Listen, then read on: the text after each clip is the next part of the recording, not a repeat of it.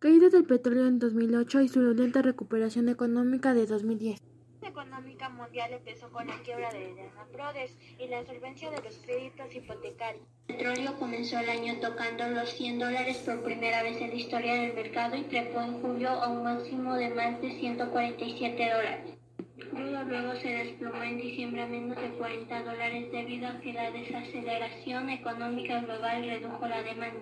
Ecuador seguía aislado de los mercados financieros globales, así nuestro crecimiento del 2010 fue relativamente pobre. Los principales mercados de destino petrolero ecuatoriano fueron Estados Unidos, Perú, Chile, Panamá y China. El origen radica especialmente en los créditos de riesgo suprime, que son hipotecas de alto riesgo utilizadas para comercializar vivienda e inmuebles entre clientes de escasa solvencia económica y por tanto con un nivel de.